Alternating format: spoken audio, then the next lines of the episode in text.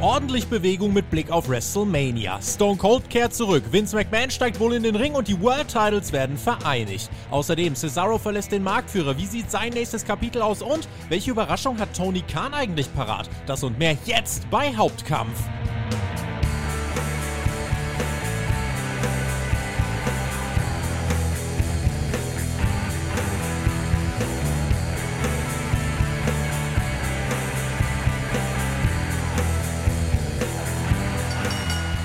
Ja, also ich finde, man merkt schon, dass WrestleMania Season ist, auch als Beobachter. Denn es häuft sich so ein bisschen was an, wenn man mal eine Woche Pause macht. Jetzt sind wir aber zurück mit Hauptkampf, eurem Wrestling Talk vom Spotify Wrestling Podcast. Mein Name ist Tobias Enke und wir hoffen, dass ihr trotz äh, all dieser ja, äh, widrigen Umstände ein ruhiges Wochenende habt und euch mit einer Stunde Wrestling-Doppelpass quasi ablenken könnt. Äh, ich begrüße jetzt zwar keine vier Gäste und heiße auch nicht Vontora oder Helmer, aber freue mich trotzdem auf meinen Gast und der ist Florian Schreiber und kommt von Cage Match. Hallihallo.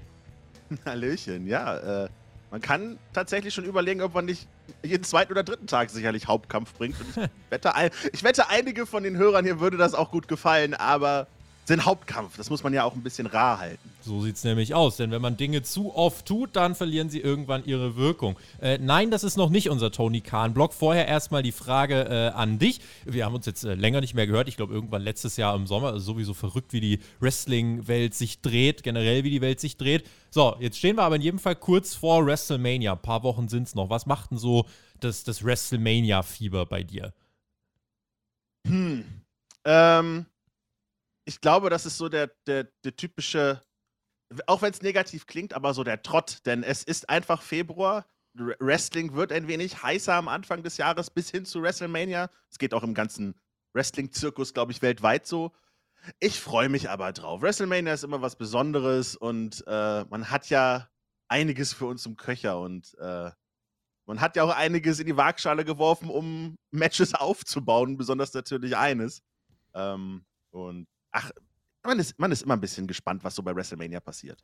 Lass uns dann auch mal jetzt ein bisschen atypisch einsteigen, denn äh, es ist jetzt tatsächlich gerade auch gefühlt zum Wochenende einfach nochmal das, das heißere Thema geworden. Und zwar wollen wir wirklich sprechen über alles, was bei WrestleMania jetzt so ansteht. Und zwar haben wir nämlich eigentlich als dritten Block angedacht, äh, dass wir hier so ein bisschen über Stone Cold Steve Austin reden. Jetzt kommen aber noch zwei andere Dinge dazu. Nummer eins, WWE vereinigt seine World Title äh, im selbsternannten größten WrestleMania-Match aller Zeiten, der Universal Title und der WWE Title, die werden zusammengelegt. Und Punkt 2, Vince McMahon, 76 Jahre jung, wird ein Programm mit Pat McAfee scheinbar starten und soll wohl sogar dafür in den Ring steigen. Fangen wir würde ich mal sagen, mit dem an, was mich tatsächlich dann doch sehr überrascht hat, als ich es jetzt gelesen habe. Ähm, Vince McMahon und Pat McAfee.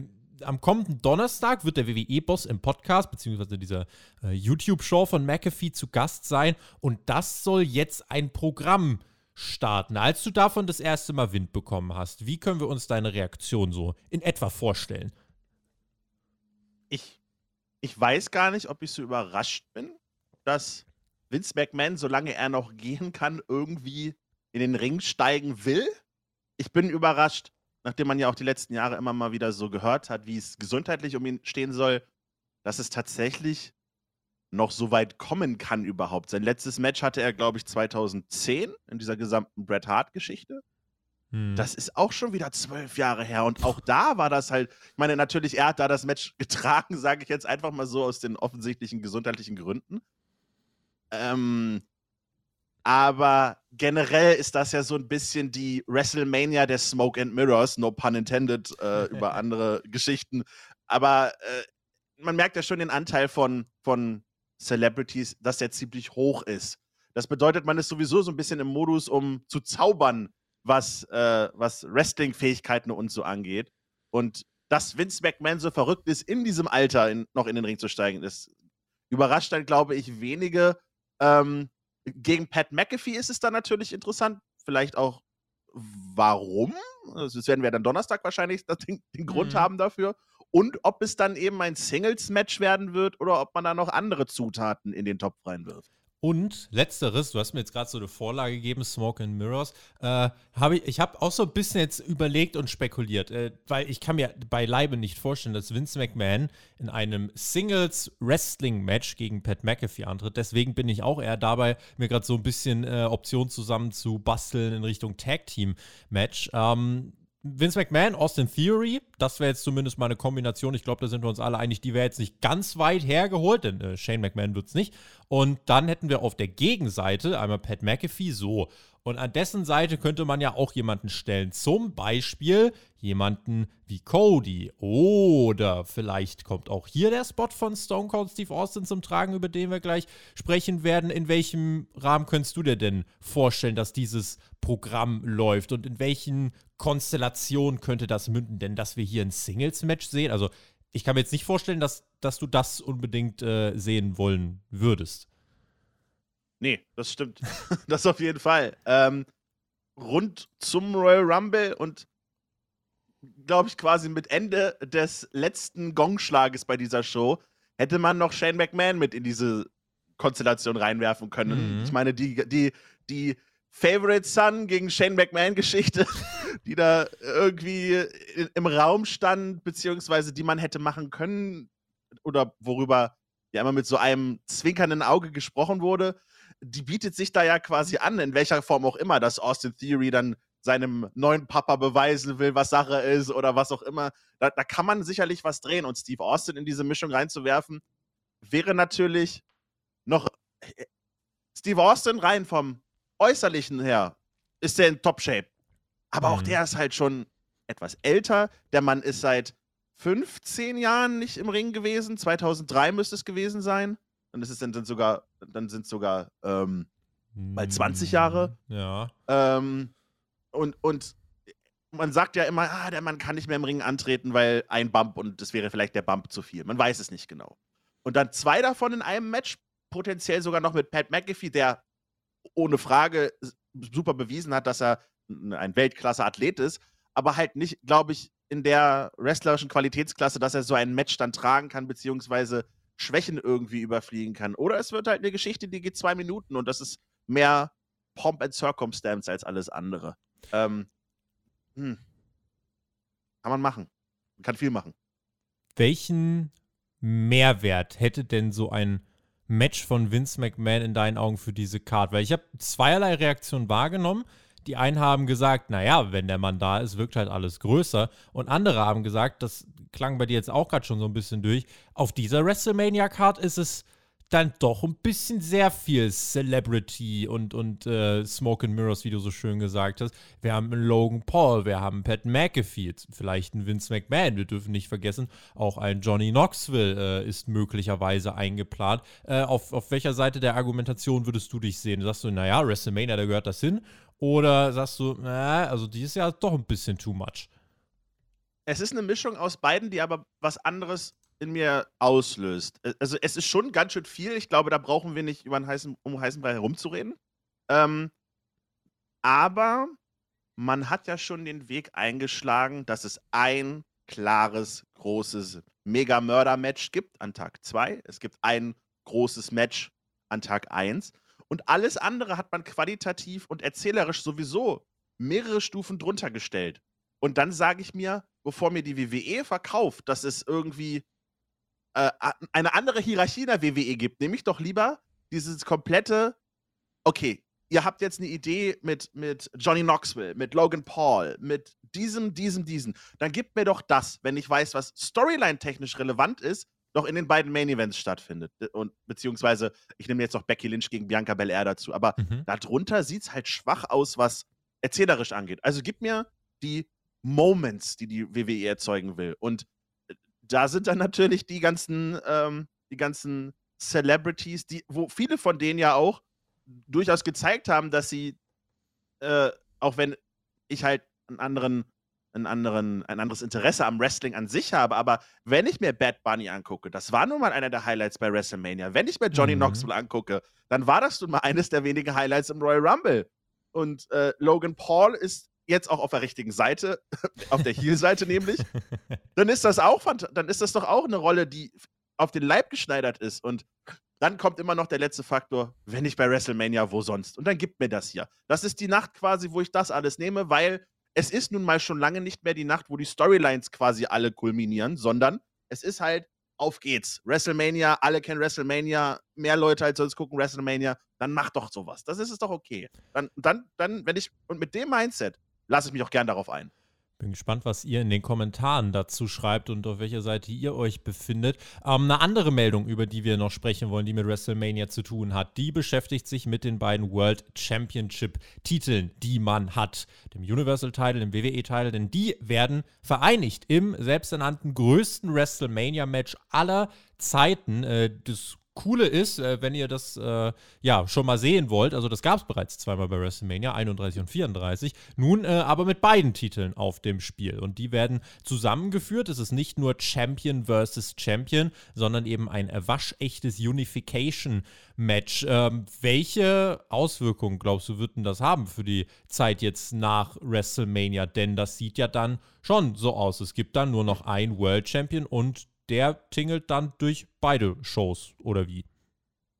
Ich glaube, wir haben dieses Konstrukt und die Veränderung dieses Konstrukts vor allem in den letzten Jahrzehnten. Ich weiß jetzt nicht, wie lange du dabei bist. Ich weiß jetzt nicht, wie lange die Zuhörer dabei sind. Sicherlich alle komplett unterschiedlich. Aber man hat es in den Formen halt schon unterschiedlich gesehen. Ne? Mit Randy Orton, der plötzlich mit zwei Titelgürteln rumlief und dann war es wieder, dann ist dieser Brand-Split, die Brand-Extension weg gewesen und dann war sie doch wieder da und dann war sie doch wieder weg und dann hat man sich wieder was einfallen lassen. Dann wird einer mit zwei Titeln rumlaufen, beziehungsweise dann sagt er irgendwann, ich laufe noch mit einem rum und irgendwann wird man vielleicht wieder einen zweiten machen. Das ist, das ist, es ist eine Konjunktur. Es gibt äh, Ups und Downs, es gibt so und so. Also das ist, glaube ich, das normale, die normale WWE-Entwicklung, wenn man eine Person wirklich als übermächtig darstellen will, dann vereint man die Titel. Ähm, ich glaube nicht aufgrund der ganzen TV-Verträge und, und der, der Unterschiedlichkeit, die man sich doch aufbewahren will, speziell weil eben die, die, die äh, TV-Sender auch mehr Pull vielleicht noch ha schon haben, als es noch vor zehn Jahren der Fall war, mhm. glaube ich nicht, dass man das irgendwie so reinwaschen wird, dass man äh, alle Leute, dass man wieder ein Brand nur hat quasi. Ähm, Und eine Show, die Wegwerfshow wird so ungefähr. Das, das kann sich die WWE gar nicht erlauben, mhm. zumindest nicht so offen, weil wenn Roman Reigns beispielsweise jetzt der ich tippe dann WWE-Champion ist. Ich glaube, er gewinnt beide Titel und ich glaube, man wird den Universal-Title abschaffen, weil den Backlash möchte ich im Internet nicht verfolgen, wenn der WWE-Titel irgendwann nicht mehr äh, aktiv ist. Ähm, und dann wird natürlich irgendwann das USA Network sagen, ähm, äh, halt, stopp. Warum ist der da und was haben wir? Mhm. Und über kurz oder lang wird es dann wieder eine Alternative geben.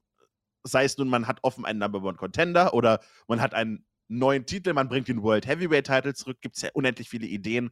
Aber solange man zwei solche starke Ziehkräfte hat, wird es, glaube ich, immer wieder darauf hinauslaufen, dass wir den Status quo haben. Und es wird ein bisschen Bewegung geben, was natürlich automatische Spannung sorgt. Ich glaube aber, wir bleiben bei dem, was wir jetzt ungefähr haben.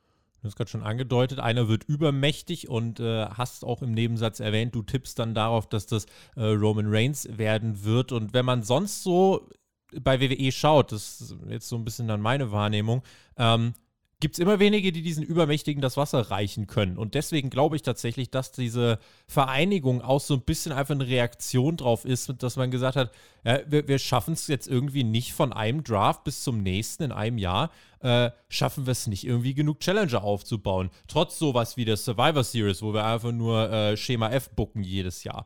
Ähm, und anstatt aber da jetzt das Booking umzustellen, stellt man lieber die Regeln um und sagt, ja, dann darf der Champ halt jetzt zu beiden Shows. So äh, habe ich das jetzt einfach so ein bisschen für mich eingeschätzt. Ähm, die Frage, die ich mir noch stelle, beziehungsweise die ich an dich jetzt einfach mal weitergebe, glaubst du, das resultiert darin, dass vielleicht dennoch auch die Midcard-Titel jetzt wieder mehr Bedeutung bekommen könnten, wenn es eben nur noch ein World Champion gibt. Denn man muss ja jetzt mal sagen, also Sami Zayn, Intercontinental Champion, hat ihn jetzt gewonnen von Nakamura, der ihn in den ganzen Monaten einmal oder so verteidigt hat. Ähm, und jetzt bei WrestleMania geht es eventuell gegen Johnny Knoxville. Und der United States-Titel, der doch bei Damian Priest ist, glaube ich, wenn mich jetzt nicht alles täuscht, dann ähm, ja, äh, muss man sagen, ja, das ist jetzt nicht so schlecht wie noch nie, aber da geht ja schon mehr. Könnte diese Titelvereinigung der World Title jetzt den Status dieser beiden Midcard-Titel wieder stärken? Auch diese Frage, habe ich das Gefühl, wird immer wieder gestellt, wenn sowas zusammengelegt wird. Mhm. Äh, es ist halt nur leider nie passiert. Wir haben, also, das sind dann halt so Erfahrungswerte, ne, dass äh, dass es immer die Hoffnung ist und die Chance ist auch immer da. Das heißt, bloß weil das in der Vergangenheit nicht lief, muss es nicht auch wieder so sein. Aber es gibt halt, wenn man sich an erinnerungswürdige Titelträger dieser, dieses, dieser Secondary Titles sich irgendwie erinnert, dann sind es doch relativ wenige. Es gibt sie, ne? Ein John Cena, ein, ein The Miz zum Beispiel, äh, ein Cody, was auch immer. Ähm, da gibt es eben welche, aber das hält sich halt in den, im letzten Jahrzehnt durchaus in Grenzen. Und es gab eben diese Brand-Split-Geschichte äh, und die Auflösung dessen schon so oft. Aber nie hat man es langfristig zumindest geschafft, zumindest nicht, bis wieder ein zweiter Titelträger da war. Ähm, und äh, optimalerweise würde es so klappen. Ich bezweifle aber, dass man es schafft. Oder dass man sogar den Plan hat. Wer weiß, vielleicht ist doch der Plan, dass dann, ne, so wie zur ersten Brand Extension gesagt wird, nee, aber wir brauchen einen eigenen World Champion und man überlegt sich wieder was Neues. Das eigentliche Thema dieses Blogs sollte Stone Cold Steve Austin werden. Über den wollen wir jetzt auch noch sprechen. Da wurde jetzt vor knapp zwei Wochen bekannt, äh, lustigerweise an dem Tag, an dem Cody Rhodes und AW ihre Trennung bekannt gegeben haben, dass WWE und Stone Cold sich wohl darauf geeinigt haben sollen, dass der ein Match bei WrestleMania bestreitet. Seither gab es viele, viele Anspielungen in den Shows. Ähm, ist das jetzt nur noch eine Frage der Zeit und äh, ist das auch der Beweis, dass es im Wrestling einfach diesen Grundsatz gibt, never say never bei Stone Cold? Ja, er war so der Letzte, ne? Nach, Eben. Nach Shawn, nach Shawn Michaels quasi, der äh, seine Seele in Saudi-Arabien verkauft hat, äh, war es eben Steve Austin, der, der ja auch dann von der WWE irgendwann weggegangen ist aufgrund von kreativen Differenzen ja auch tatsächlich, der mhm. eben sich geweigert hat, auch äh, einen Brock Lesnar einfach so nebenbei bei Raw irgendwie overzubringen, sondern gesagt hat, ja, dann mach doch eine Geschichte draus, ich habe nichts gegen verlieren, aber bitte äh, auf einer Bühne, die auch, die auch dieser, dieser Aktion eben würdig ist. Und ich habe auch erstmal überlegt, und Überlegungen und Gerüchte gibt es ja doch immer. Man darf nicht immer jedes Gerücht quasi direkt für bare Münze nehmen. Ähm, halte ich es für unmöglich? Auf keinen Fall. Es ist das Wrestling-Geschäft. Alles ist möglich. Wir haben jetzt in den letzten zwei Wochen gefühlt zwei, drei Sachen erlebt, die wir, glaube ich, nicht für möglich gehalten haben, beziehungsweise wo wir immer gesagt haben, ja, könnte viel Gerüchten, passiert aber nicht. Ähm, ich glaube bloß eher, wir kommen zu einem Punkt, wo ich gar nicht weiß, ob Steve Austin in so einer WrestleMania den alleinigen Spotlight überhaupt bekommt, weil eben so viele andere großen Dinge passieren. Und wer weiß, ob nicht diese, diese, dieses Gerücht, was jetzt wieder kommt, dass Vince McMahon am Donnerstag seinen Start quasi äh, wieder in den Ring zurück irgendwie erklärt oder was auch immer, dass vielleicht nicht das sogar eine Reaktion ist, weil Steve Austin dann doch gesagt hat, nee, und er aber sich denkt, okay, ich muss aber was bringen und wenn Steve Austin nicht ist, dann bin ich's. Kann ja auch sein. Mhm.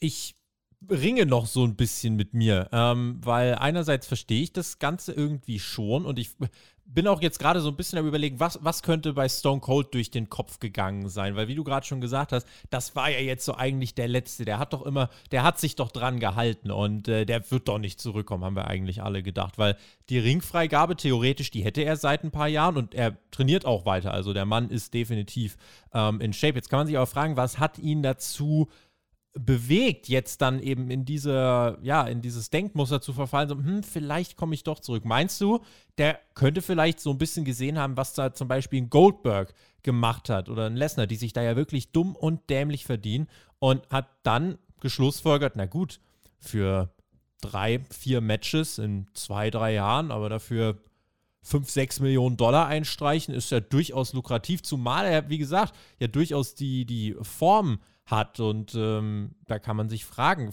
hat das vielleicht jetzt zu ihm, äh, hat das vielleicht bei ihm zu einem Umdenken geführt? Boah, das ist schwer, man weiß nie, was in so einem, ich, ich sag jetzt, was in einem Top-Sportler so quasi vor sich im Kopf vorgeht. Mhm. Der Mann hatte als letztes Match, muss man auch mal sagen, das WrestleMania-Match mit The Rock. Das ist erstmal als Karriereende im Ring nicht schlecht. da hat man durchaus andere äh, äh, schlechtere Karriereenden gehabt, sage ich mal so. Ähm, danach ist er ihm im Kopf geblieben, dass er immer mal wieder einen Stunner verteilt hat oder mit seinem Kart durch die Gegend gefahren ist. Ähm, ich weiß nicht, ob es vielleicht um Geld geht. Kann immer sein. Man sieht ja immer nur das, was man so on Social Media und in der Öffentlichkeit verkörpert. Vielleicht sagt er sich aber auch, scheiße, Geld wird langsam eng, wird weniger. Ähm, der Mann hat, hat die perfekte Karriere eigentlich hinter sich und er hat alles gemacht in, innerhalb seines Zeitraumes, was man machen konnte. Das ist nun mal einer, der. Äh, er ist im Mount Rushmore des Wrestlings. Eigentlich hat er nichts mehr zu beweisen. Mhm.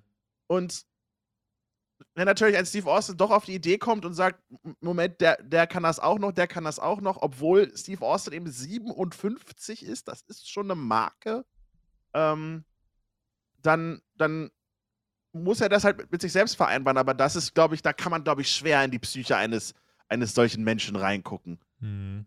Rein objektiv gesehen hat er, er hat alles gemacht und das ist es halt.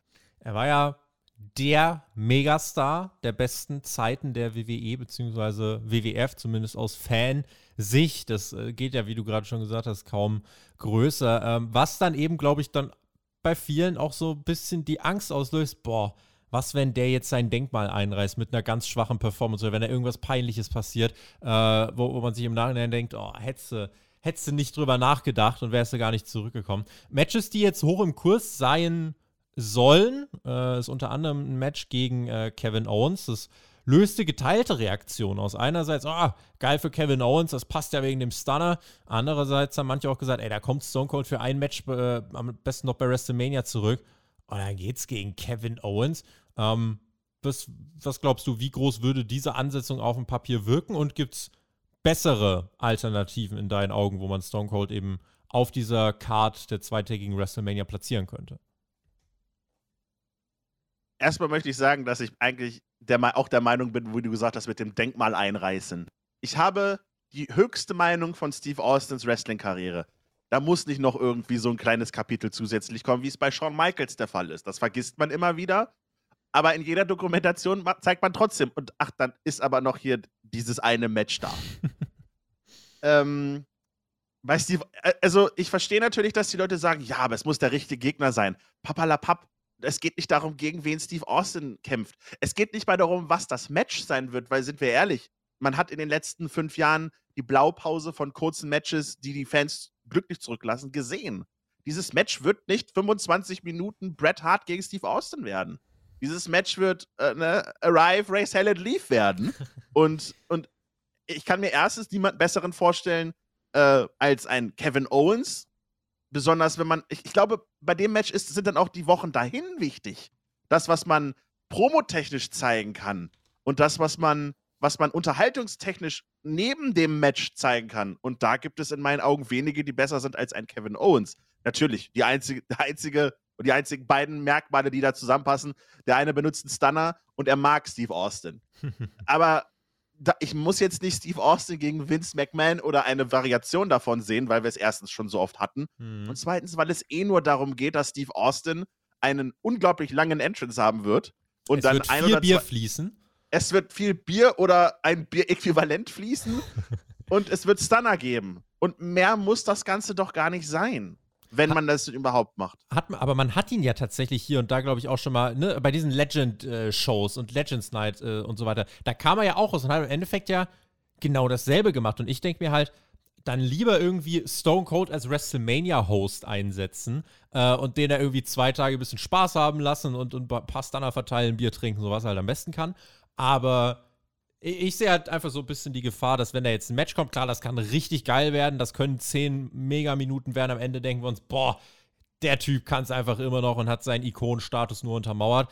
Kann auch so sein, dass er rauskommt, sich im schlimmsten Fall irgendwie verletzt und wir denken, oh Gott, oh Gott, was soll das denn jetzt? Also zweischneidiges Schwert. Ich hätte so eine Hostnummer, die sichere Variante gefunden, aber ich entscheide den Bums ja nicht. Aber ihr könnt uns auf jeden Fall eure Kommentare dazu schreiben. Was äh, denkt ihr über die Paarung Stone Cold Steve Austin gegen Kevin Owens? Habt ihr andere Paarungen im Kopf und seid ihr überhaupt dafür, dass der gute äh, Mr. 316 in den Ring steigt? Lasst uns das gerne in den Kommentaren unter unserem Video auf YouTube wissen. An dieser Stelle natürlich auch der Gruß trotzdem nach Spotify oder auf iTunes. Dort dürft ihr trotzdem gerne Bewertung dalassen lassen, wenn euch der Weg zu YouTube gerade zu weit sein sollte. Damit machen wir unseren Haken an diesen großen WrestleMania-Block und wir bleiben bei WWE, beziehungsweise, naja, eigentlich bei jemandem, der WWE halt jetzt verlassen hat. In unserer Meldung auf spotfight.de heißt es, Cesaro verlässt WWE. Mehreren Medienberichten zufolge ist der WWE-Vertrag von Cesaro ausgelaufen. Trotz Gesprächen sollen beide Parteien bei den Vertragsverhandlungen zu keiner Einigung gelangt sein. Durch das Auslaufen seines Vertrages unterliegt Cesaro keiner Non-Compete-Klausel und kann ab sofort für andere Promotions antreten. Als Grund für die gescheiterten Verhandlungen nennt der Wrestling Observer dabei, dass Cesaro unzufrieden mit dem Angebot des Marktführers gewesen sein soll. Einen akuten Wechselwunsch soll der Schweizer im Vorfeld jedoch nicht gehegt haben das mit Vince McMahon und dass er wieder in den Ring zurückkommt, kam überraschend, aber ich würde fast sagen, das hier war auch überraschend, denn man, man wusste ja gar nicht so viel über Cesaros Vertrag und seine Laufzeit. Der war irgendwie, der war halt immer da und, und klar, WWE hat eine ganz klare Grenze, was man mit ihm machen kann und was nicht. So, und jetzt ist er dann auf einmal weg. Das kam dann auch eigentlich eher aus dem Nichts, ne?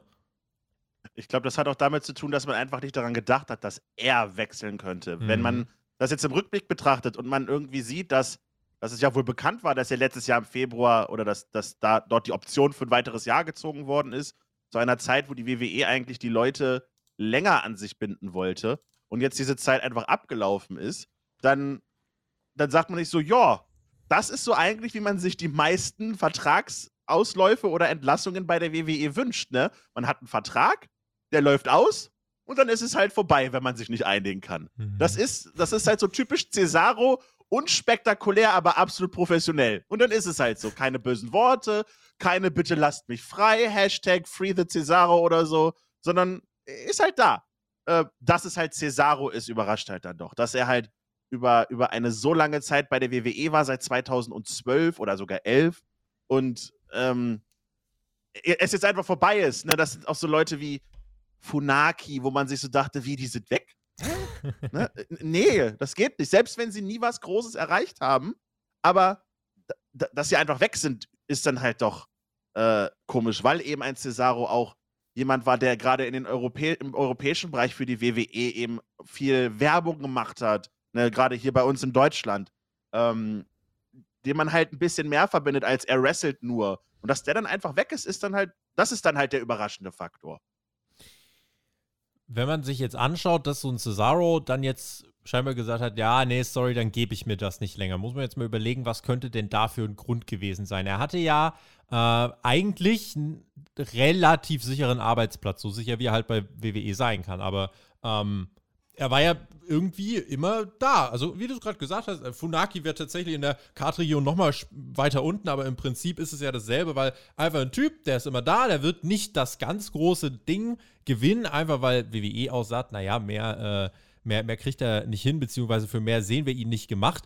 Ähm, da kann man jetzt geteilt dazu stehen, aber Fakt ist, das war nun mal bei WWE so, er hatte da einfach eine Grenze. Äh, was, was könnte jetzt so ein Grund gewesen sein, äh, dass der Schweizer da gesagt hat, Nee, das, das mache ich nicht mehr. Also äh, natürlich kommt es immer die Frage auf, geht es da nur um Geld? Ähm, während gerade alle um ihn rumgeführt für sehr lukrative Konditionen verlängern, Kevin Owens, Sami Zayn, AJ Styles, äh, und er jetzt dann auch mehr gefordert hat, äh, glaubst du, es könnte sonst irgendwas mit, ja, vielleicht Tourdaten zu tun haben oder vielleicht hat er gesagt, ich würde gern ein bisschen äh, weniger äh, viel im Ring stehen, weil man muss sich jetzt auch mal vor Augen führen, äh, der Mann ist jetzt auch 41, das heißt, die Wrestling-Karriere, ja gut, läuft schon noch ein bisschen, aber er ist jetzt nicht mehr dann super jung. Also, was, was glaubst du, könnten da so Ansätze gewesen sein, äh, dass er gesagt hat, ne, dann gehe ich? Ich glaube nicht, dass es den einen Grund gibt, weil wenn es nur um kreative Aspekte geht, dann frage ich mich, warum jetzt und nicht schon vor zwei Jahren, letztes Jahr oder wann auch immer, weil er wurde nie wirklich gut gebuckt, sondern immer eben, wie du sagtest, so anwesend halt. Ähm, ich glaube, es wird sicherlich ein Faktor gespielt haben, dass alle seine, seine Kollegen rumherum saftige Gehaltserhöhungen erhalt, erhalten haben und bei ihm man sich einfach sagte, vielleicht sagte, ja, nee. ähm, vielleicht hat es auch was mit dieser ganzen Streaming-Geschichte wieder zu tun, dass man, dass er vielleicht sich andere Standbeine aufbauen möchte, aber das nun mal bei der WWE äußerst schwer ist, was ja viele auch sicherlich für viele ein Dorn im Auge ist und einer der Gründe, vielleicht noch ein zweites Mal drüber nachzudenken, wenn das Geld dann eben dann nicht so gut ist. Ähm, aber andere Leute dafür eine ganze Menge mehr Geld verdienen, dann ist das ja auch so ein bisschen die Aussage, ja, wir schätzen dich nicht so viel wie andere, mhm. beziehungsweise wir wollen einfach nicht so viel machen mit dir wie bei anderen. Und ich glaube einfach, dass dann nach all den, ich möchte jetzt sagen, danklosen Jahren und, und eben auch dem, der Tatsache, wie du sagtest, wenn der gute Mann doch Aspekt, äh, irgendwelche Aspirationen hat, ähm, nochmal kreativ was zu machen und er eben 41 Jahre alt ist und damit quasi, es klingt so hart, aber seine letzten Jahre in der, in der, auf, dem auf der Höhe seines Schaffens quasi hat. Nicht, mhm. dass man nicht mit 50 auch geile Matches wresteln kann. Das haben wir ja nun zuhauf, zuhauf erlebt in den letzten Jahren. Aber ähm, dass man halt wirklich auch rein physisch und biologisch gesehen so top ist und man sich dann sagt, okay, vielleicht will ich dann doch jetzt noch meine letzten Ziele verwirklichen. Oder er sagt sich halt einfach, ich bin klug gewesen, ich habe mir die letzten zehn Jahre all mein Geld beiseite gelegt und mache jetzt meinen eigenen Kaffee, Kaffeeladen auf oder so. Der ist ja so einer, der gerne äh, in solchen Dingen was macht. Also, da, da kann alles so sein. Ich glaube aber nicht, dass es rein kreative Sachen sind. Ich erinnere mich sehr gern an die ganzen Tag-Teams, die Cesaro geformt hat. Also da gab es Sachen mit einem Tyson Kid. Auch einfach dieses äh, Tag-Team mit Seamus als The Bar. Der Typ konnte mit alles und jedem zu jeder Zeit abliefern. Und ich finde, das ist, also dafür verdient der Mann einfach echt großen Respekt und äh, der wirklich auch einfach so ein stiller Arbeiter. Der nörgelt nicht viel, der macht sein Ding, äh, der arbeitet im Ring und äh, geht nach Hause und kommt am nächsten Tag wieder Repeat. Und äh, ja, also deswegen muss ich sagen, ich habe immer sehr viel Spaß mit den Dingen gehabt, die er gemacht hat. Wie groß ist dein Frust darüber, dass man aber irgendwie gesagt hat, nee, er hat halt eine Grenze. Also das gegen Roman Reigns, ne, das war ja mit das höchste der Gefühle. Haben ja auch danach einige die Hoffnung gehabt, naja, da kommt ja vielleicht doch noch was in der großen Geschichte. Äh, nee, kam nicht, aber das hat halt nochmal das deutlich gemacht, ne? Man kann den einmal in seiner Karriere geführt dann in Richtung dieses, äh, ja, Contender-Spots pushen, mehr nicht. Danach ist er wieder in der Versenkung verschwunden. Äh, wie, ja, sauer macht dich das? Ich liebe Cesaro. Ich bin mit Cesaro quasi groß geworden, im Independent-Bereich mit den Kings of Wrestling von 2005 bis 2011. Und dann ist er zur WWE gegangen und jeder, der ihn auch nur einmal hat wresteln sehen, und das sei es davor oder danach, man sieht dem das doch an, dass der für alles, was in diesen, in diesen Ringen sein gemacht wird, wirklich, wirklich, es, es gibt wenige bessere als ihn, wirklich pur in diesem Ring gesehen. Und das hat man auch immer wieder gesehen, wenn er mal machen durfte wenn er mal gegen Sami Zayn machen durfte, wenn er mal gegen Ilya Dragunov machen durfte. Aber er hat halt diese Chance nicht so oft bekommen. Und dann kriegt er sie mal. Ne? Man hat es ja letztes Jahr, let, was letztes Jahr oder was vorletztes? Es muss letztes Jahr gewesen mhm. sein, ne? wo er mal die Chance bekommen hat. Dann dachte man sich auch, das ist ganz cool. Dann hatte man eben dieses WrestleMania-Match mit, mit Seth Rollins, das was er sogar gewonnen hat. Und dann dümpelt es langsam wieder vor sich hin. Ja. Ähm, und es ist halt dieser, dieser typische Fall leider verschwendetes Talent. Ähm, einer der ersten auch, weil seit 2011 muss man sich bedenken, wie sich die Landschaft immer und immer wieder, was das Personal angeht, äh, verändert hat. Das war ja noch weit vor dem, was dann mit NXT alles gekommen ist. Und du musst bedenken, du bist so talentiert und ich glaube, ein Cesaro weiß auch eigentlich, dass er so gut ist. Und gefühlt alle seine Kollegen, die jemals da waren, plus noch mehr, haben eine gesamte WWE-Karriere durchlebt, während er halt immer weiter relativ undankbare Spots hatte, aus denen er das meiste gemacht hat, in, den allermeisten Fällen. Aber was macht das mit dir, ne? Wenn du halt, wie du schon sagtest, dieser Malocha bist. Ja. Aber alle anderen kriegen Beförderung, Entlassungen, sind in der Zwischenzeit woanders World Champion geworden. Wenn ich mir angucke, was ein Dean Ambrose durchlebt hat, während Cesaro bei der WWE war, dann, dann denkt man sich auch so, ja, ne? Mhm. Cool der, der Elefant im Raum, jetzt hast du äh, einen Dean Ambrose, aka John Moxley, angesprochen. Der Elefant im Raum, äh, Cesaro zu All Elite Wrestling. Also da läuft jetzt gerade eine, generell, also bei AEW läuft eine Verpflichtungsoffensive. Ähm, wir haben jetzt gerade schon gesagt, der Vertrag von Cesaro ist ausgelaufen, daher könnte er sofort äh, bei AEW antreten. Er könnte sofort bei Revolution zum Beispiel in dieses Ladder-Match eingreifen. Äh, willst du das sehen und für wie wahrscheinlich äh, hältst du grundsätzlich dieses Szenario, dass wir Cesaro jetzt sehr bald schon bei AEW sehen könnten? Hm. Hm. Hm. Hm. Ähm, das ist eine schwere Geschichte. Ähm, wir können es jetzt so aufrollen im Sinne von AEW ist viel zu voll. AEW war aber auch schon vor einem Jahr viel zu voll. Ich habe irgendwann aufgegeben, dieses zu, zu, immer wieder in den Raum reinzuwerfen, weil es AEW eben trotzdem geschafft hat, die besten Matches der letzten Jahre teilweise zu erzeugen und auch eine Menge sup Leute super darzustellen. Hm. Aber es ist eine logische Konsequenz, wenn man drei Stunden äh, ähm, TV-Zeit pro Woche hat, dann fallen eben ganz viele hinten weg. Man muss dann eher fragen, ist das überhaupt schlimm? Weil wir ja immer bei der WWE gefordert haben, dass es sowas wie eine Off-Season gibt.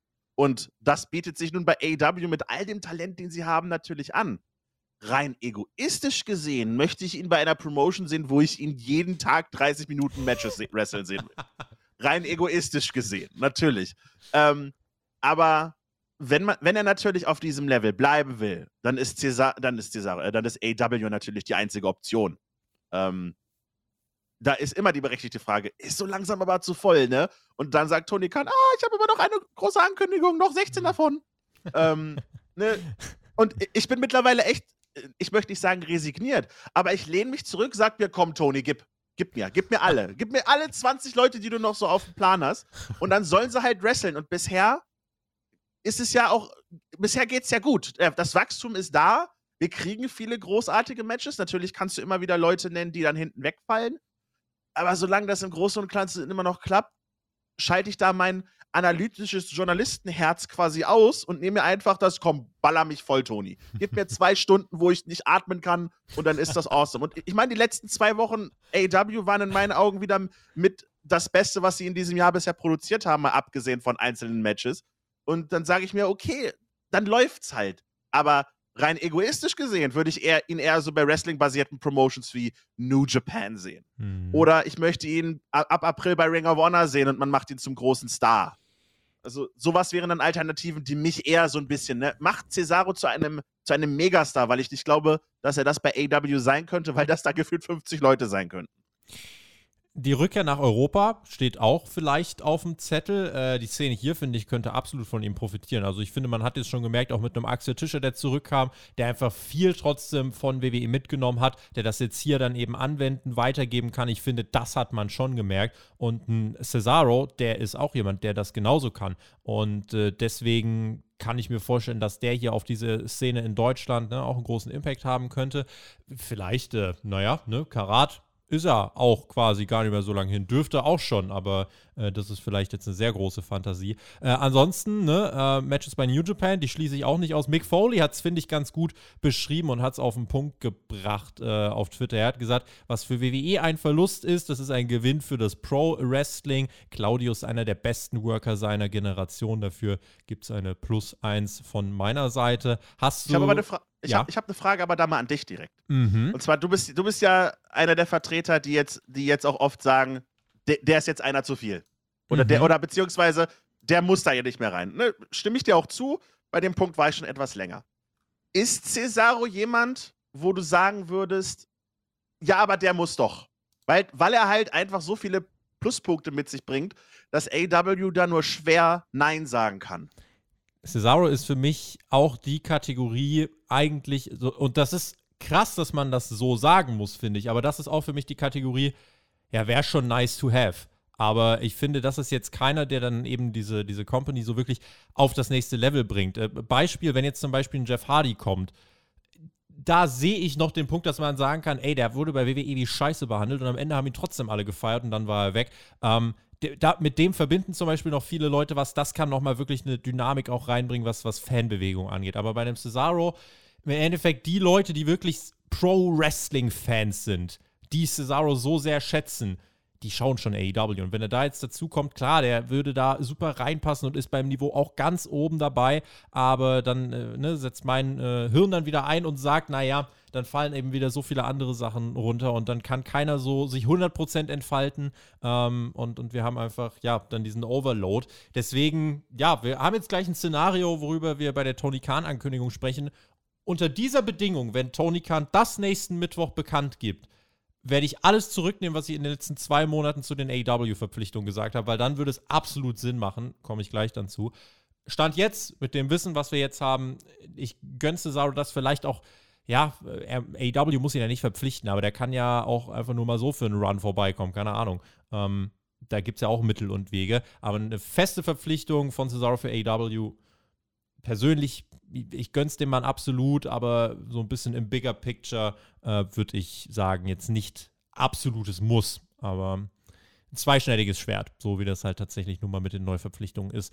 Ähm, die Frage an euch gebe ich natürlich gerne noch weiter. Äh, da draußen habt ihr Dream Matches mit Cesaro? Das ist die Frage aller Fragen. Die dürft ihr uns natürlich jetzt gerne in die Kommentare schreiben. Und ich würde sagen, damit machen wir kurz mal den Schlenker äh, dann tatsächlich in unseren dritten Block. Da kann ich nämlich gleich weiter ausführen. Was habe ich eigentlich gerade gemeint, dass ich sagen würde? Dann würde ich alles zurücknehmen. Ähm, Worum geht's? Es geht jetzt darum, dass Tony Khan etwas Großes angekündigt hat. Oh Wunder. Nein. Ähm, nein. Nein, doch. Oh. Wie viel, wie viel Impact äh, seine Ankündigungen haben, da kann man jetzt äh, drüber streiten. Wir können ja vielleicht gerade mal grundsätzlich so einsteigen. Ähm, also manche sagen, das erinnert so ein bisschen an die Promotion Skills von, von Dixie Carter. Andere sagen, naja, Tony Khans Aufgabe als Promoter ist es nur mal Shows zu promoten. Äh, da muss er Ankündigungen raushauen. Jetzt im Moment haben wir es tatsächlich so, also wir haben eigentlich alle drei Wochen, vier Wochen haben wir so eine Ankündigung, wo er sagt, ja, das wird jetzt aber wirklich eine, das wird alles verändern. Und jetzt, nächste Woche Mittwoch, will er was verkündigen, aber das wird die ganze Wrestling-Welt verändern. Also das wird so eine große Sache. Äh, ihr müsst unbedingt dann einschalten. Ähm, bevor wir drüber reden, was das sein könnte, wie äh, sehr zieht das jetzt noch bei dir? Ja, solange der Mann dann was bringt, dann ist es doch in Ordnung. Und der Mann sagte nur, es gibt ein großes Announcement oder es kommt ein großer neuer Mann. Und bisher hat er das immer gemacht. Äh, ich, diejenigen, die sagen, das ist Dixie Carter-Level, die haben TNA damals nicht verfolgt. Weil das war dann damals so, wir machen eine Show eine Straße weiter runter als vorher. Oder so. so das war, oder wir machen mal wieder einen Reboot. Das war zum Ende das, das Meme einfach, dass man mal wieder von vorne anfängt. Oder der Legends-Title heißt jetzt Grand Champion oder, oder Global Title oder hast du nicht gesehen? Also, das sind noch ganz große Unterschiede. Und äh, natürlich ist es ein Meme geworden, weil der Mann einfach gefühlt jede Woche sagt: Ah, ich arbeite an einem Major Announcement. Und dann nächste Woche steht halt, ich habe ein Major Announcement. Und dann sagt er aber, ich habe noch drei Major Announcement und dazu gibt es noch ein Minor und ein Major Announcement. Das ist halt ein Meme, aber bisher hat er halt nicht, nicht enttäuscht in meinen Augen, weil es dann eben meist darauf hinauslief, dass es eine Ankündigung war, die vielleicht nicht für uns jetzt direkt Major war, sondern eben eher für die Leute vor Ort, weil es eine neue Location oder so ist. Oder weil man irgendwie was Kleines ändert oder so. Oder es war halt dann eine Ankündigung und beziehungsweise ein neuer Wrestler.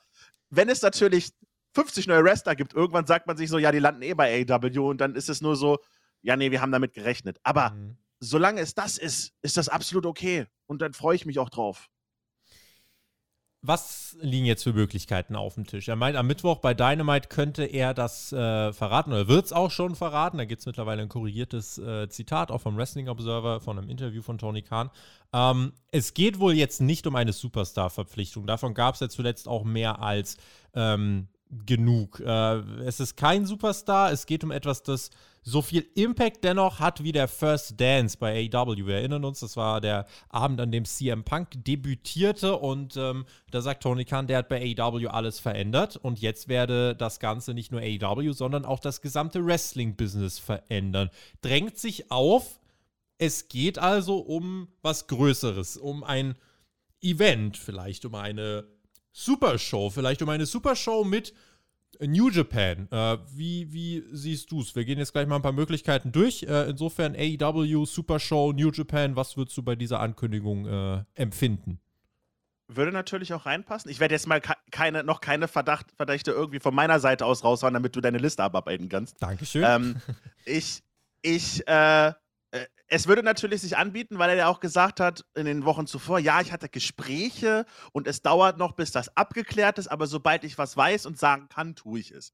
Da würde sich natürlich eine Supershow anbieten. Das ist natürlich äh, dann ein großes Ding, weil ich dann auch glaube und hoffe, dass man das auch richtig macht und nicht so, wie das äh, New Japan mit Pro Wrestling Noah gemacht hat oder, oder wie Impact das denkt, mit, mit New Japan machen zu können. Ähm, das sehe ich absolut im Rahmen des Möglichen und würde natürlich das Wrestling-Herz sicherlich von vielen Leuten höher schlagen lassen. Nächste Möglichkeit. Könnte es vielleicht sonst auch sein, keine Sorge, Freunde, ich werde mich auch gleich äußern, kann es äh, sein, dass AEW vielleicht auch jetzt was an seiner Content-Distribution ändert? Geht es um einen neuen großen TV-Vertrag? Geht es um ein Vertrag mit einer Streaming-Plattform? Geht es um internationale Verträge? Vielleicht ein eigenes AEW-Network? Äh, Gibt es da irgendwas, wo du sagen würdest, oh, das wäre auch durchaus ein Game-Changer für äh, AEW und ist gleichzeitig jetzt auch durchaus realistisch? Streaming-Dienste sind natürlich dann das, was am einfachsten irgendwie gemacht werden kann, ne? dass man äh, dann speziell natürlich für die internationalen Fans eine Möglichkeit bietet, das Ganze äh, gesammelt und gebündelt sich für einen Preis irgendwie anzugucken. Hat man aber schon in irgendeiner Art und Weise mit Fight TV. Man kann sich die Pay-Per-Views kaufen. Ähm, ein neuer TV-Vertrag, das würde, glaube ich, die Fans null interessieren. Das ist eher Business-Talk dann quasi. Ähm, ich glaube nicht, dass es dann eine Stunde Rampage mehr wird oder so. Das, dafür klang das einfach zu. Wir machen etwas, was wir nicht die letzten Monate und Jahre schon gemacht haben. Mhm. Ähm, deswegen ist es im Wrestling sicherlich immer möglich und auch irgendwie ein, ein Default-Pick, wenn man noch keinen Streaming-Dienst hat, dass es eben jener sein könnte. Ich glaube aber, hier würde es sich, handelt es sich nicht darum. Wie groß wäre die Enttäuschung, wenn es jetzt heißt, ja, und hier sind Jeff Hardy oder Bray Wyatt oder Amber Moon, von mir aus auch alle in einer Nacht. Äh, angenommen, es sind dann doch jetzt neue Superstars. Wäre das eine Enttäuschung oder würdest du sagen, naja, fällt unter das, was ich gerade gesagt habe, wenn das Stars sind, die delivern, dann ist es okay, die Ankündigung so zu bringen? Ja, dann ist das typisch. Dann ist das okay. Äh, das wird seine Fans haben. Äh, jemand wie Jeff Hardy ist jetzt niemand, ich verstehe den Wert, aber ich persönlich brauche ihn einfach nicht in meinem Wrestling mehr. Ich habe ihn auch durchgespielt quasi. ähm, äh, das Einzige, was mich davon abhält, ist eben die Tatsache, dass äh, er sagte, es ist, das, es ist das nicht. Sonst hätte ich ganz klar gesagt, okay, es wird mal wieder irgendwer Großes sein. Das, mhm. das ist ja typisch für AEW. Dann gibt es noch die Möglichkeit, der UK Pay-Per-View der im Raum steht. Vielleicht geht es ins Craven Cottage äh, im Sommer für AEWs nächste Stadionshow, für AEWs größte Show. Wäre das ein Announcement, wo du sagst, oh ja, doch, das wäre durchaus ein Gamechanger, wenn eine Promotion, die nicht WWE heißt, mal wirklich irgendwie so 30, 40.000 Leute zusammenbringen würde? Ja, äh, wäre auf alle Fälle ein Gamechanger. Ist ja so ein bisschen, bisschen in die Richtung des New Japan Cross-Pay-Per-Views quasi. Ich weiß aber nicht, ob es dann, ob man dann nicht bereits im Vorfeld mit dem eventuellen Backlash der amerikanischen Zuschauer rechnen könnte, weil es die halt nicht interessiert, beziehungsweise die kriegen den Pay-Per-View, den sie zu einer schlechteren Zeit als sie jetzt gucken können. hm. 26.000 gehen übrigens ins Craven Coaches, also mit 40.000 hätte ich gerade ein bisschen übertrieben, das will ich noch korrigieren. Kommen wir ja. zu der Möglichkeit, die mich dazu bringen würde, zu sagen, Tony Khan, wenn ich dich in den letzten zwei Monaten kritisiert habe, dass du zu viele Leute verpflichtest, vergiss, was ich gesagt habe. Ring of Honor Mhm. hat letztes Jahr äh, bekannt gegeben, wir können nicht mehr ganz so mit unseren äh, Operationen fortfahren, wie das geht. Wir machen jetzt bis äh, April soweit unser Ding, lassen die Verträge äh, dann auslaufen, müssen uns dann äh, neu strukturieren, beziehungsweise ab April gibt es dann quasi eine, eine Information, wie es mit Ring of Honor weitergeht. Tony Khan hat jetzt letzte Woche bei Dynamite war ähm, Jonathan Gresham Backstage Ring of Honor Champion und der ähm, ja, ist für mich jetzt so, so ein Gedankenanstoß gewesen, wo ich dann überlegt habe, hm, was ist, wenn Tony Khan rauskommt und erzählt, Ring of Honor gehört nun ihm. Ring of Honor ist fortan äh, Teil von Tony Khans Wrestling-Imperium. Er hat die Company gekauft, er verfügt sie nun und sagt dann, okay, wir haben AEW, aber jetzt bucke ich einfach noch eine zweite Company und äh, setze da die ganze Zeit meine AEW-Wrestler ein und mache da quasi.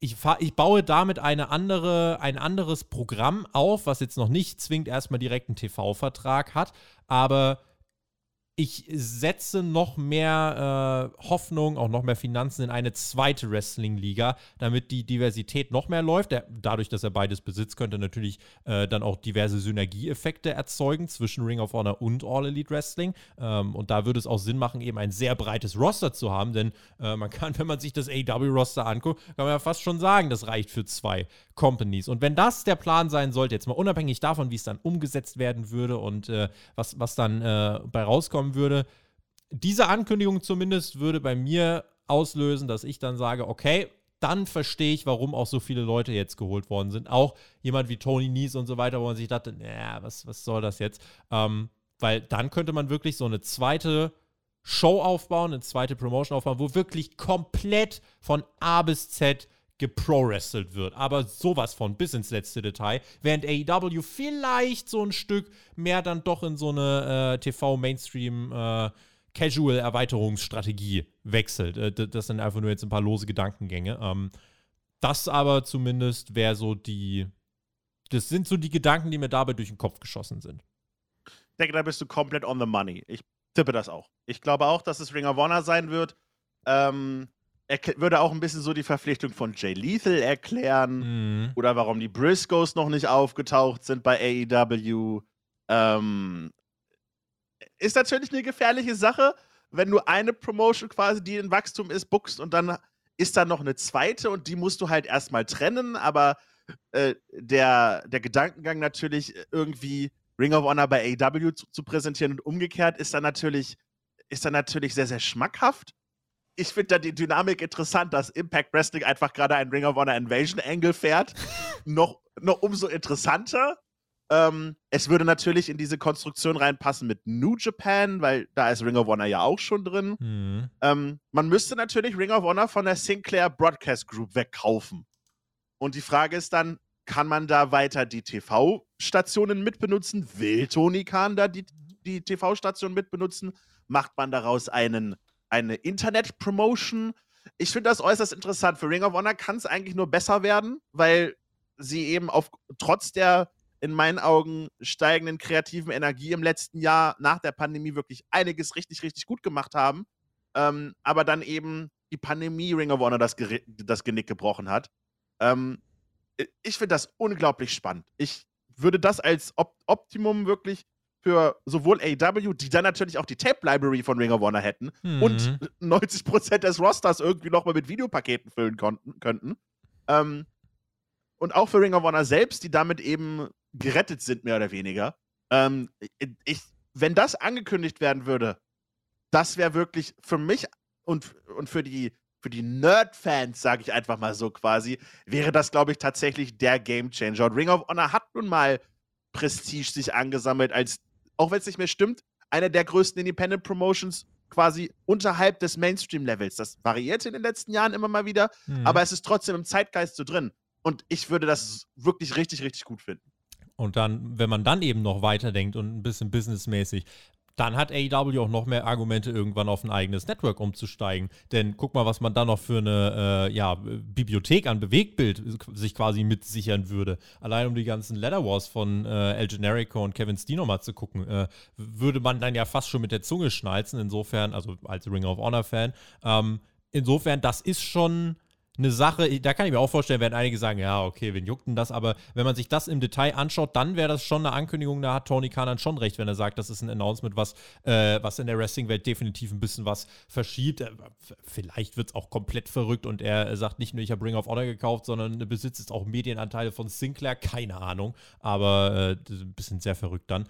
Aber trotzdem, wenn das in so eine Richtung geht, finde ich, ist da schon ordentlich was drin. Äh, du hast gerade schon diverse Gründe angesprochen. Wir werden das mal beobachten, was er dann nächste Woche Mittwoch so von sich gibt. Ich bin gespannt. Ähm, und hier bei Hauptkampf, wenn es äh, dann eben darum geht, darüber zu sprechen, was dann wirklich angekündigt wurde, werden wir das natürlich zu gegebenem Zeitpunkt tun. Folgt uns gerne natürlich äh, auf unseren sozialen Kanälen, natürlich Twitter in erster Linie, äh, wenn ihr dort mit als erstes wissen wollt, um was es sich handelt. Damit. Eine, ja, gerne eine Sache möchte ich noch kurz einwerfen, mhm. damit es gesagt, gesagt worden ist und ich am Ende sagen kann, haha, ich habe es gesagt. Okay. Ähm, ich kann mir vielleicht noch vorstellen, auch mit dem Weggang von Cody und der Ungewissheit, wie es denn mit dem Nachwuchs weitergehen könnte, könnte ich mir auch vorstellen, dass man irgendwie ein Nachwuchsprogramm, wie auch immer das Ganze aussehen könnte. Ob's, ob man nun sagt, wir haben nun die offizielle AEW Wrestling School, wo die Nightmare Factory mit ein, eingefaltet wird. Mhm. Oder es gibt jetzt irgendwelche äh, Stipendienprogramme mit der, mit der Verpflichtung von Nick Wayne, der ja auch noch sehr, sehr jung ist. Mhm. Ähm, hat man ja jemanden, der sehr, sehr auf die Zukunft bedacht ist, aber halt noch in die Schule geht. Dass man da eventuell sagt, okay, wir möchten halt die, die talentierte Jugend jetzt schon an uns binden, aber wir machen das dann auf eine Art und Weise, die nicht bedeutet, dass du einen Schulabschluss kriegst und dann direkt irgendwie bumpst ohne Ende, sondern eben langsam erstmal deine, deine, deine Ausbildung fertig machst und dann eben gleichzeitig aber schon vertraglich irgendwie an uns gebunden bist, wie das ja auch im Fußball zum Beispiel passiert. Ähm, das könnte es eventuell sein, hätte nicht den Impact, aber ist so eine der Sachen, die mir ganz am Anfang irgendwie durch den Kopf gegangen sind.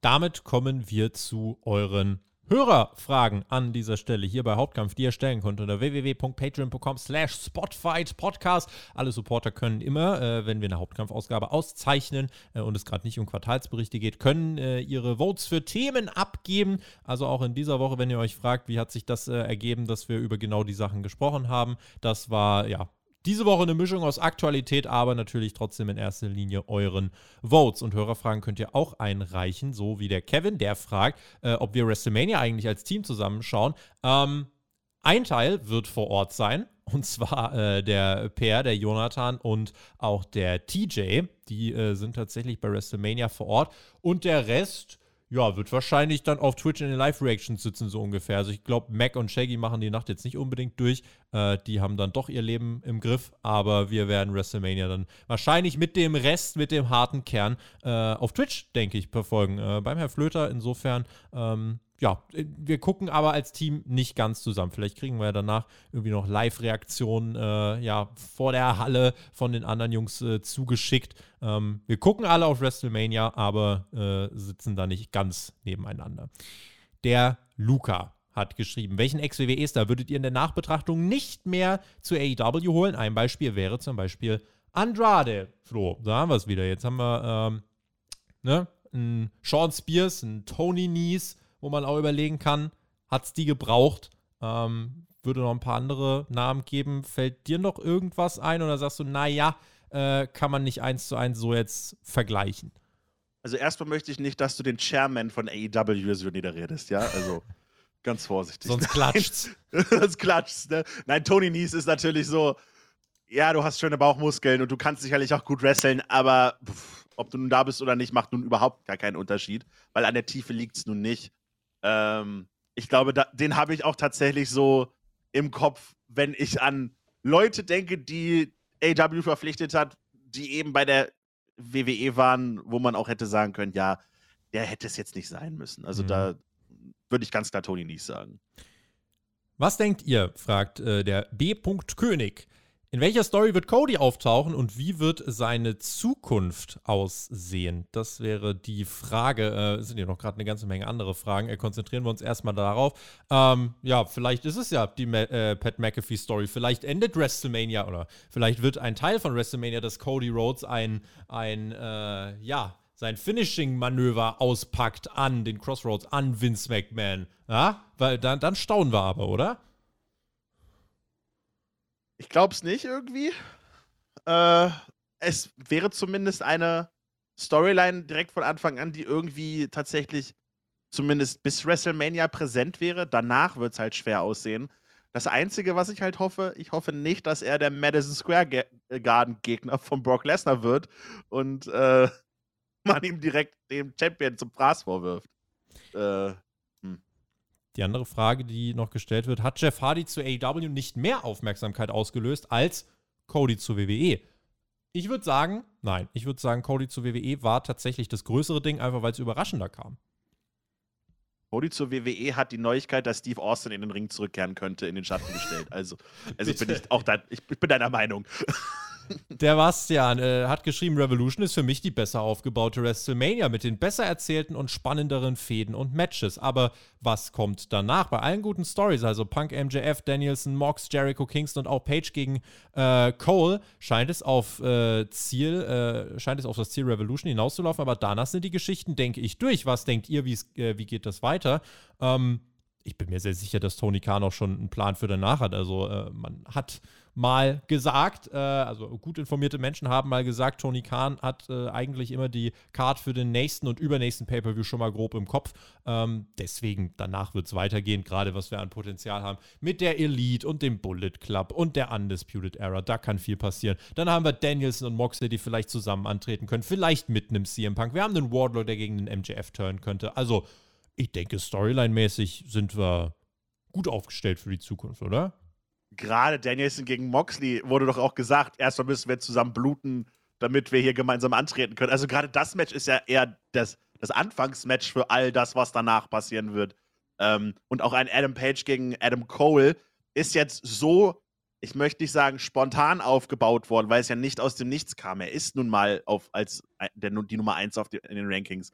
Aber da ist halt kein Storyline-Feuer hinter, wenn man jetzt mal die ganze Young Bucks und Elite-Geschichte, die jetzt sich erst bei, am Mittwoch ausgespielt hat, ähm, wenn man das mal bedenkt. Ich, das wird nicht das erste Match oder das letzte Match zwischen den beiden bleiben. Ich bin mir sehr, sehr sicher, dass da, dass das keine finale Karte ist und danach wird alles neu gemischt. Der Daniel hat uns geschrieben, ich sehe WWE für die Zukunft gut aufgestellt, da man die Strukturen für den Nachwuchs etabliert. Ob es sich allerdings auch auf die Qualität der Storylines ausweiten wird, das liegt meiner Ansicht nach daran, wie populär AEW noch wird. Denn Vince hat aus den Fehlern des Monday Night Wars zwar gelernt, macht aber jetzt nur noch so viel, äh, aber nicht wie er könnte. Äh, wie seht ihr das? Also so ein bisschen einfach die Frage, müsste AEW nicht noch äh, besser werden, damit WWE auch das Niveau anzieht ähm, und gekoppelt so ein bisschen mit der Feststellung, naja, für die WWE-Zukunft, es ist ja eigentlich genug Potenzial da. Also nicht nur für die Zukunft, auch Stand jetzt hat WWE mehr als genug Potenzial, bombige Shows abzuliefern. Das mit der Zukunft, man scoutet jetzt weniger wrestlerisches Talent, dafür mehr einfach, ja, man sucht nach WrestleMania Main Eventern. Und zwar, das will man halt auf einen Blick sehen. Und wenn man das nicht sieht und nicht glaubt zu sehen, dann verpflichtet man diejenigen nicht. Aber ganz grundsätzlich, ich meine, wenn AEW noch populärer wird, dann kann ich mir schon vorstellen, dass das dazu führen wird, dass bei WWE zumindest einfach mal ein paar Dinge passieren. Ähm, und deswegen finde ich, ist das eine Sache, die uns als Wrestling-Fans doch, ähm, ja, Spaß machen sollte, das dann so zu beobachten. Ja, die beiden Promotions entwickeln sich halt in den Grundfesten ein bisschen voneinander weg. Äh, sieht man ja auch daran, dass man bei NXT ganz andere Werte jetzt hat und auf ganz andere Dinge achtet. Ich möchte allerdings in Frage stellen, ob Vince McMahon Sachen von den Monday Night Wars gelernt hat, die er letztendlich gewonnen hat und nicht eher viel zu viel auf das sich zurückberuft, was bei den Monday Night Wars passiert ist und glaubt, dass das weiterhin funktionieren könnte.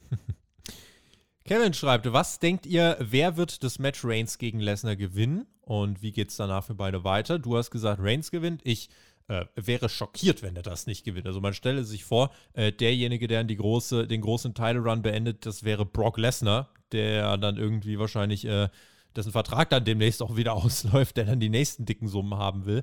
Ähm, ja, also ich denke, Reigns gewinnt, wird danach mit dem World Title äh, durch die Gegend äh, scheppern und dann haben wir Richtung WrestleMania 39 eben dieses mögliche Zusammentreffen mit The Rock. So äh, ist es jetzt irgendwie so, so, so wabert es durch die Gegend. Ob das dann wirklich so kommt, müssen wir abwarten.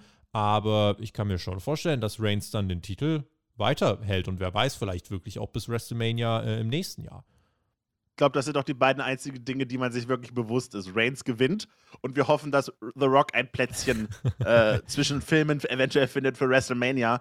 Wie es dann storyline-technisch weitergeht, das ist dann, glaube ich, interessanter, ne? weil Brock Lesnar ist nur so gut, wie oft er tatsächlich da ist. Und das heißt, er ist derzeit sehr, sehr oft und lange da. Das heißt, es ist auch ziemlich gut.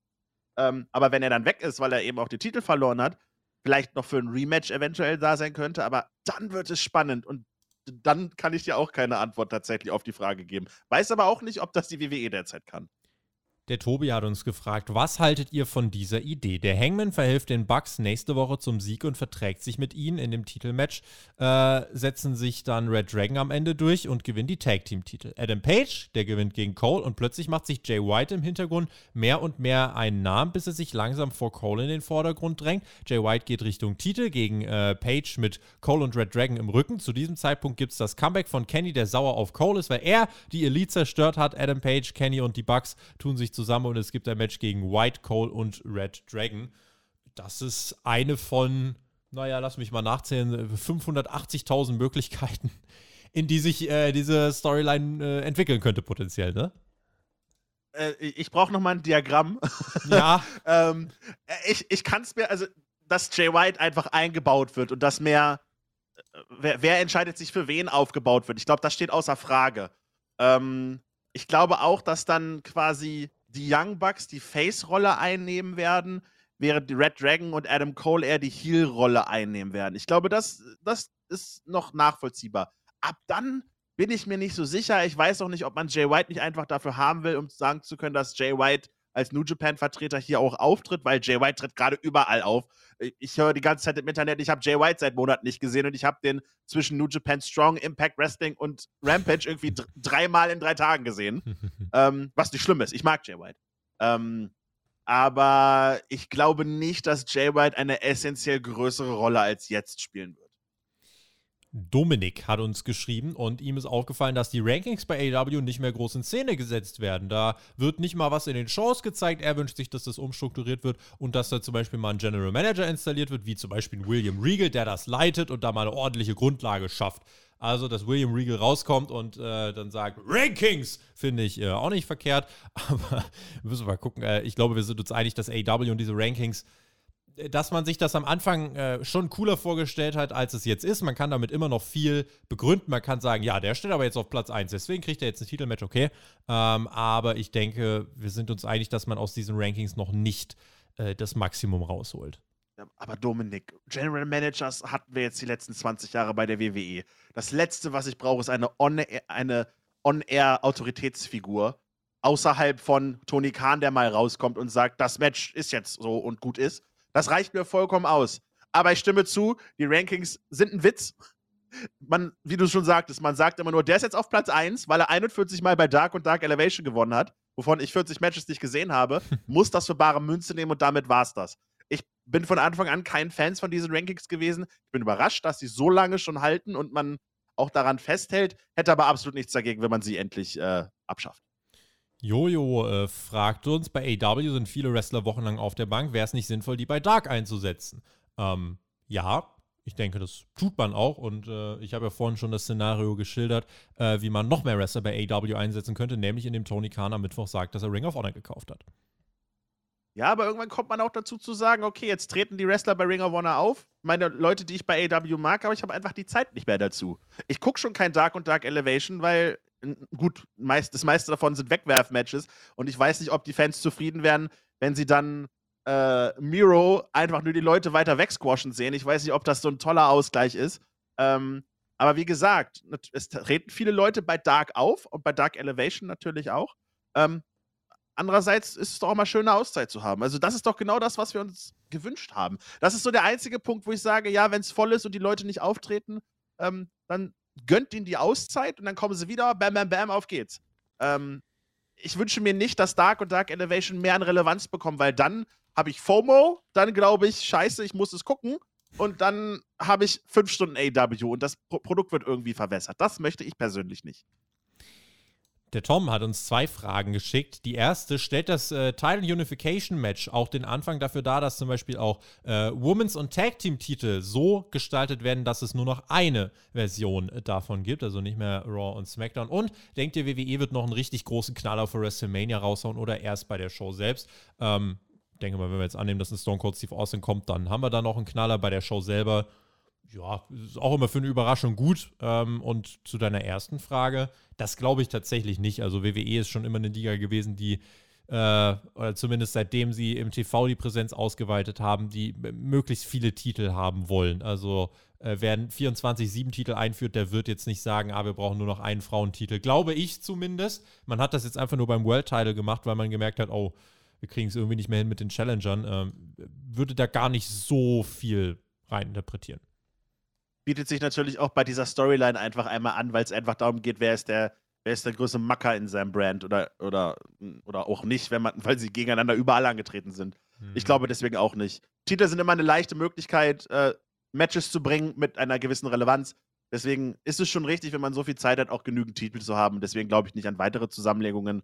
Und was für ein Banger erwartet man sich denn jetzt noch? Ich meine, wenn man sich mal anguckt, im WWE-Kosmos noch, noch Edge gegen AJ Styles vielleicht und Steve Austin kommt zurück und die, das, die Creme de la Creme der Celebrity-Auftritte und Lesnar gegen Reigns.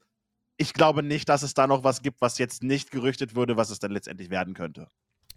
Und der Lennart hat uns noch geschrieben, wie groß schätze die Wahrscheinlichkeit ein, dass Double C, Claudio Castagnoli, äh, zu WXW zurückkehren könnte, Flo.